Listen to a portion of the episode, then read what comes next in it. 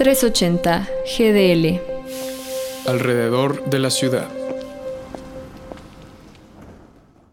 Examen de ética pandémico. Las vacunaciones a docentes acaban de empezar en Jalisco. Un amigo tiene una escuela y te pregunta que si quieres que te anote como parte de su plantilla para que te toque antes. ¿Aprovechas la oportunidad para vacunarte y así cuidar más a tu familia? ¿La aprovechas solamente por el miedo que te da a contagiarte? ¿Niegas la invitación porque eventualmente te tocará? ¿O justamente como eventualmente te tocará, da lo mismo y lo haces de una vez? Pero luego piensas, ¿le estás quitando esa vacuna a alguien más? Todas estas preguntas y muchas de sus variaciones son parte de las situaciones éticas que han llegado junto con las vacunas a nuestro estado. Y a ver, aunque podríamos hablar de que estas situaciones no pasan en países en donde el abastecimiento de vacunas fue suficiente para grupos de todas las edades, me parece que es entrar en un camino que implica debatir cuestiones más profundas en las que nuestra capacidad de incidencia es muy poca.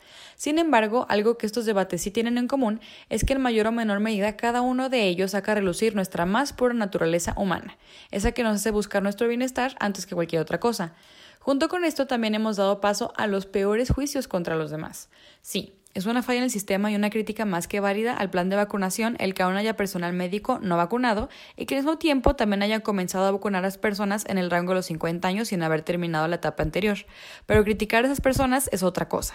Por otro lado, ¿qué acaso vacunar a las personas de 50 no sigue siendo un avance de todos modos?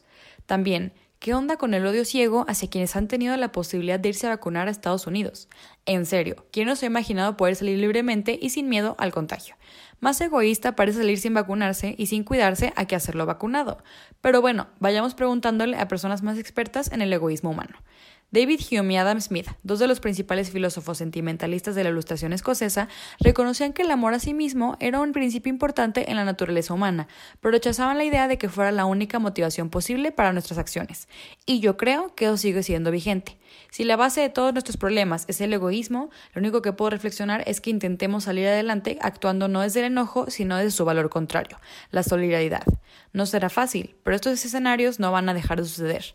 Lo mejor que podemos hacer es juzgar menos y empatizar más.